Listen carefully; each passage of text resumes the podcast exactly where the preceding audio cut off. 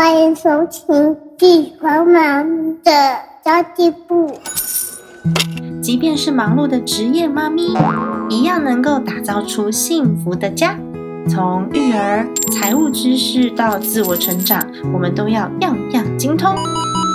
我是精算妈咪 Sandy Two，我会在这里透过自己自身经验的分享，以及访谈各个领域的专家达人，让你跟我一起打造属于我们自己的理想生活。Hello，大家好，我是陪你精算生活、创造理想人生的 Sandy Two，新年快乐！今天这集节目呢是在除夕夜的早上七点多录的音。我本来想说，嗯，除夕我停更一天好了。后来我发现有一个议题啊，我看着看着，我好想谈哦。因为今天其实大家都会去遇到自己久未见面的亲戚嘛，尤其是大部分像我们这种嫁出去的女儿，不会在自己家过啊，一定都是在公公婆婆家过，然后见到的这些亲戚，其实就不是那种从小看我们长大的亲戚了。那当他们过来关心我们的时候，常常这个压力是很大的哦。因为毕竟呢，不是自己从小到大就是看着自己长大的亲戚嘛，这让我想到，我最近不是因为在签书的关系嘛，然后我晚上很无聊，我就看那个《知否知否，应是绿肥红瘦》这部片子，好像是很久以前的片了啦，我是最近才把它放放出来看的。那我就觉得，嗯，里面的很多事情有可能是在我们。过年的时候会发生的，因为你看，像古代啊，他们无时无刻都是大家族、大家庭在一起。我们其实已经很幸运了，我们只有过年的时候才是大家族、大家庭在一起。虽然我觉得我个人算是非常幸运的，因为我公公婆婆其实对我还蛮好的。不过有蛮多的朋友会讲说啊，天哪，又要过年了，又要回去大拜拜了，要准备好多东西，然后要去看这些姑姑婆婆、阿姨姐姐、婶婶们的。教诲，所以有点跟宫廷剧，我觉得有点像。那看宫廷剧呢，就可以从第三者的角度出发去看见人性，因为有时候我们如果说是站在自己的角度的话。你可能就是你是当事人的话，你可能不知道现在自己的状态，因为要自我察觉这件事情是困难的，比我们去察觉别人还困难。所以我觉得看宫廷剧有这样子一个好处，我们可以借由这些人的心态，还有他们的行为，然后呢反思一下自己的心态跟行为，做到反思才是最重要的。不知道大家有没有发现哦？每个家族或是那个后宫里面，都会有一个笨蛋。笨蛋是什么呢？这种人呢，他其实非常的单纯，心思很好，读得懂。但是呢，他只要一生气，或是跟他利益相冲突的事情，他就只会用生气、谩骂或是打别人这种方式来处理。他没有其他的方法了。这种人为什么我说他的心思很单纯呢？因为他完全没有城府，但是很烦呐。他虽然不至于去心机狠毒的去算计，但是动不动就恼火起来的性格，你会觉得哦天哪，这先处理掉他吧，他好烦哦，让他也安静。所以呢，通常这种人会先第一个被咳咳处理掉，或是呢直接都被送进冷宫，送到宫外，或者是去修行。通常这种人会先被处理。没有什么心机，但是脾气不好，所以他也没有什么权谋，然后也斗不过人家，就直接不见了，被消失，让耳根子可以清净。那其实最坏、最坏的那种人是坏到骨子里的。他表面当好人，然后对你很好、很温柔，然后事事为你着想，但是其实背后呢，就是打着一些坏主意，然后把坏事都让别人做。这个。处理起来真的蛮麻烦的，因为呢，你找不到他的把柄。诶，通常这样子的人呢，他心里面通常都是善妒的，他见不得你比他好，所以在利益得失计算上面呢，他会比较自私。但是你可能一时间无法察觉，需要从他的言辞，或是他的行动，或是他的决策思想来做判断。这种人反而是非常情绪稳定跟沉稳的，让你找不出蛛丝马迹。然后你会发现，这种哦，有的时候他掩藏不住这个情绪的时候，通常都是因为心虚。宫廷剧当中的情绪勒索，来自亲人的情绪勒索，绝对不会少的。我全都是为了你好，我都是为了我们一大家子啊，就是这种一定非常的多。但是你要看得透，他到底是为了你好呢，还是为了他自己想要讲，或者是为了表现他自己好像很厉害一样？只是想要有一点存在感之类的，反正呢，我们就可以去解读人家背后的意思，你就会觉得哦，好有趣哦，你就不会把他话放在心上了，你知道吗？这就是在亲戚之间生存的一个法则。因为这种什么，我是为你好，我是关心你呀，我都是为了你呀，这种他是希望对方可以感受到我自己的用心跟付出，然后去接受你所有的付出跟爱。那有的时候呢，我们不喜欢的东西，人家硬要塞给我。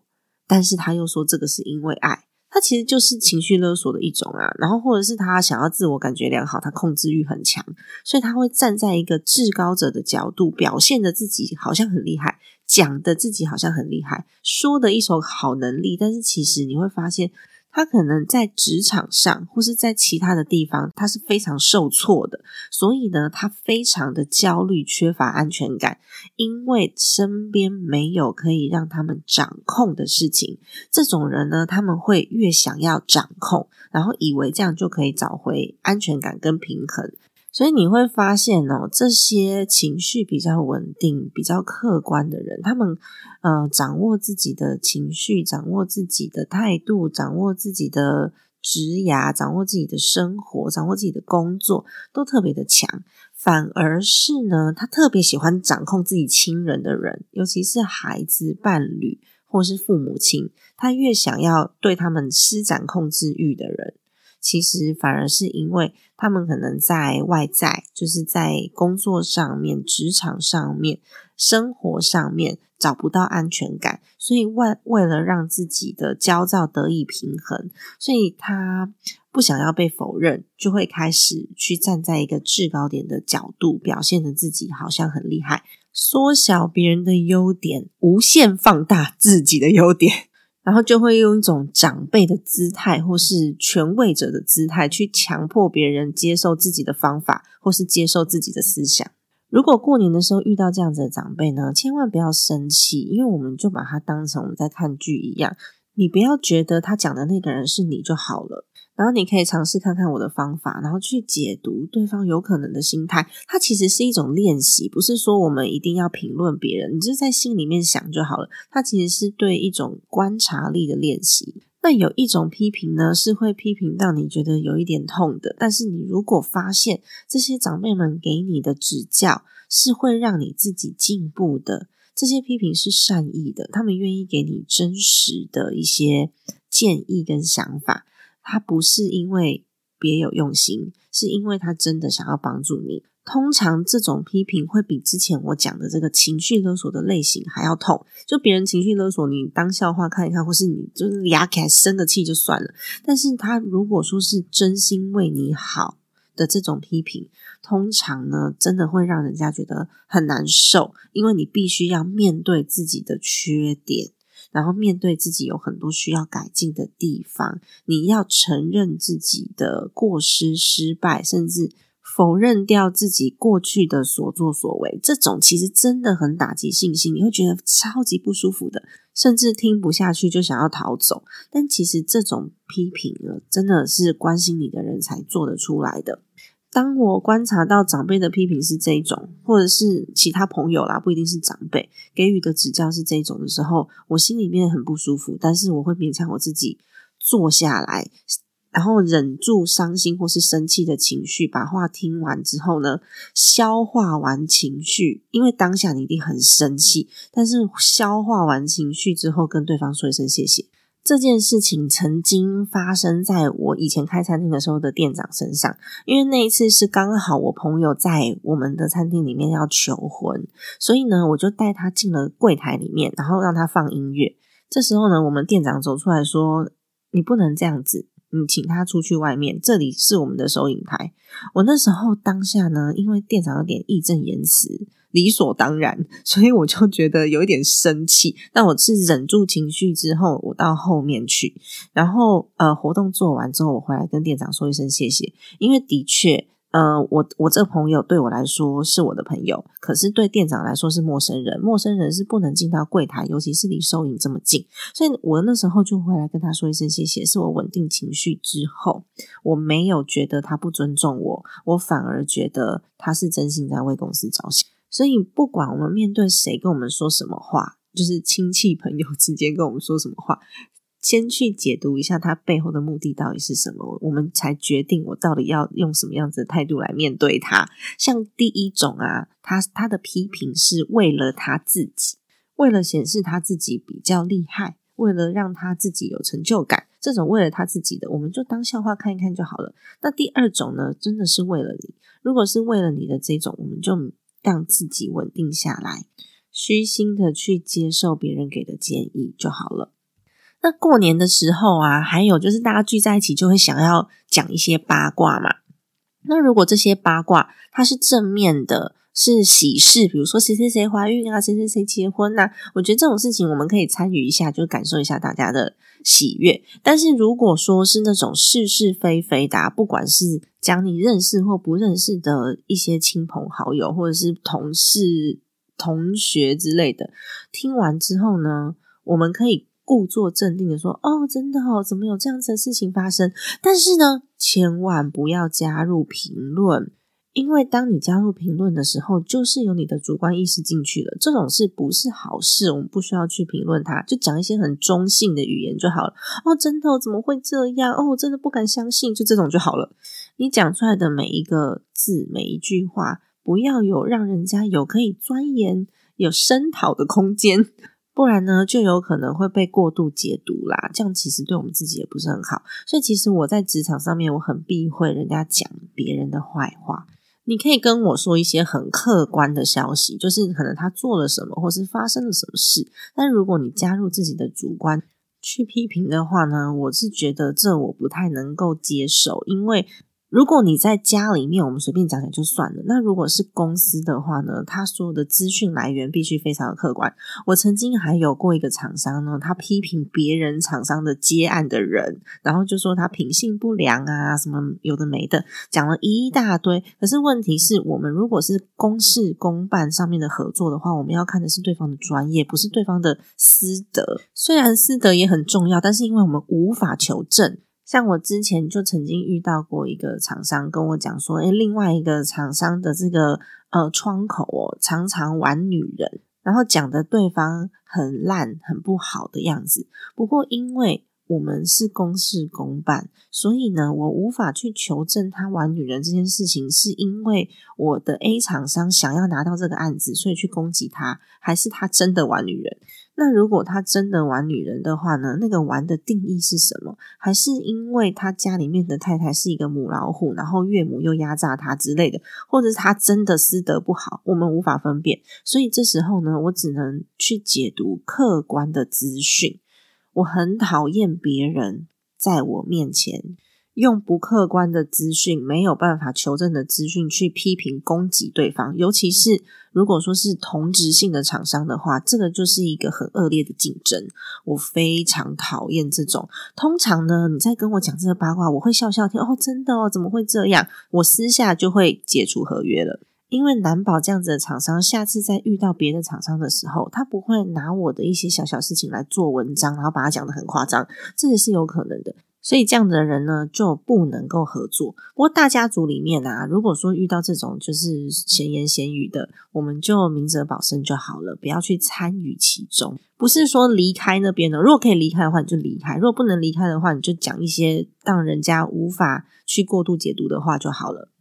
如果说我们可以去分辨每一个人讲同一句话背后的意义，我觉得这超有趣的。这就是我在看宫廷剧的时候觉得最有趣的地方了。就是每一个人因为他的角色不同，利益相关的事情不同，然后他讲出同一句话的目的跟意义。都不一样，所以常常我们有的时候会在讲说啊，这句话不应该我讲，应该你去跟他讲，就是因为这样哦。我们讲一模一样的话，但是背后意义不真的是不太一样。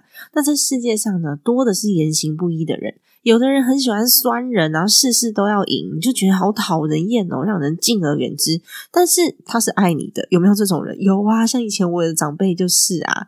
那我们也是没有办法跟他相处啦，因为没有办法，就是跟一个常常在酸人或是常常在生气的人相处的很好。然后你你很敬他、爱他、喜欢跟他在一起，很难。那也有一些人，你跟他聊天说话很舒服，但是他其实想要套你的话，想要算计你。其实这种事情真的是层出不穷诶真的不管是亲人还是另外一半，就是聊起天来很舒服，然后双方都很敬爱对方，然后心口合一的，这真的就是第一幸福的事情了。那今天呢，我还想要介绍一本书，我觉得超棒的，这真的是我真心推荐，不是出版社塞给我的，好不好？因为它是十年前、十几年前的一本好书，是 David Polley 的一本《乐色车法则》。诶好像最近常常在听到那个哒哒哒哒哒哒哒哒收垃圾的声音，不是那个垃圾车啦，是你心里的垃圾车。垃圾车法则。今天我不会介绍这本书太多，因为我觉得大家自己去看比较有感觉。那垃圾车法则里面经典的八个承诺，第一个承诺呢是让你身旁的垃圾车开走，就是不要收别人的垃圾，别人给你的这些。负面的情绪啊，你不要通通都往心里放，那你就中了别人的计了，知道吗？第二个承诺是把自己的垃圾车开走，没有的事，你不要自己在那边加油添醋，然后有一个小剧场在你心里，然后把垃圾往自己的心里面放，这是第二个承诺。第三个承诺呢，是避免成为别人的垃圾车，不要把自己身上的垃圾往别人的身上倒，这是一件多不道德的事情啊！你看，你把你把垃圾往别人身上倒，很脏诶所以我们把心里面的垃圾丢到别人身上，那不是也一样很脏吗？就是一个其实就是有臭臭味道，那另外一个是没有臭臭味道，那都是垃圾嘛。第四个承诺呢是。帮助身旁的垃圾车，也就是帮助别人停止倒垃圾。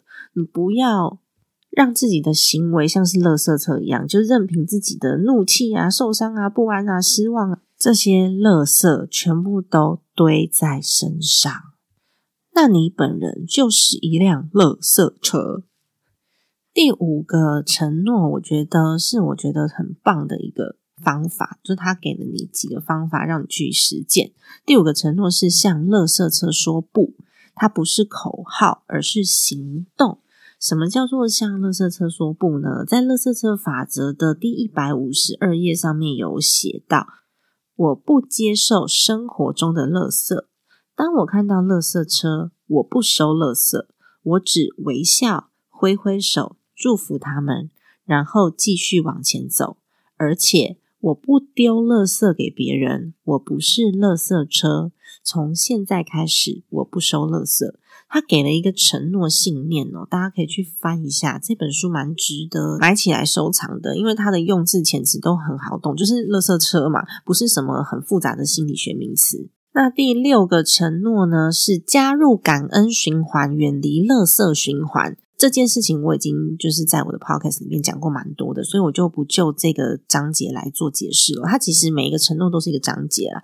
那第七个承诺是在日常生活中例行向垃圾车说不。第八个承诺是打造向垃圾车说不的工作环境。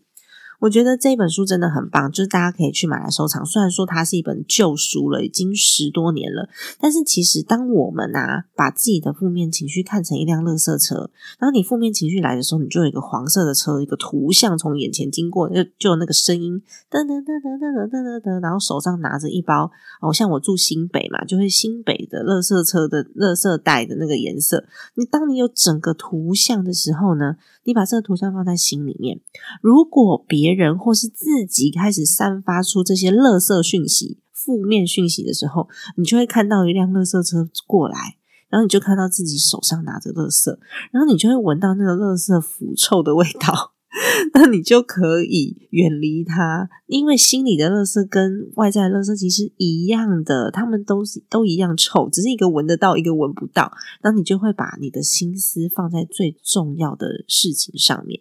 所以我觉得，如果说你愿意买这本书的话，也还蛮好的，我很推荐。这是一个可以给你一个思考框架的书，它不见得是多么厉害的心理学，但是呢，可以让你去营造一个正面的环境，然后让你自己去拥有愉快的心情。那如果你发现每一次你让热车车从你面前开走，然后你停止，不要再收集垃圾，也不要把垃圾拿去丢在别人身上，你就会。让自己的心里面越来越自由，也是朝向我们财务安全、心灵自由的一环哦。好的，那么希望听到这一集的朋友，在过年期间遇到喜欢跟你说大道理，或是喜欢强压在你身上的这些长辈亲友们，或是喜欢控制你，然后喜欢下指导棋的这些长辈朋友们，我们只要去想一下我刚刚讲的这几点。他究竟是为了他自己，还是为了你？然后说这个话，然后我们去分辨，我们要用什么样子的心情对待。然后最后呢，就让垃圾车开走吧。祝大家新年快乐！如果说想要买这本书的朋友，可以点选我下方的推广链接。通常我用这些书店的推广链接，后一本书大概可以赚六块钱啊。多一点的话，可能九块十块这样子。不过呢，对我来说，我有跟大家讲过一个观念，就是你可以顺手方便做的这些小钱，就可以顺手做。但是如果说你需要很麻烦、研究很多的资讯才能够省下的一些小钱，我们就不要花时间了。因为有更多有价值的事情在前方等待着我们。那如果你要买这本《乐色色法则》，你还没有买我的家计力的话呢？两本一起买好不好？可以就是凑免运费。那每个作者都希望自己的书可以卖得好啊，所以呢，就是请大家多多支持喽。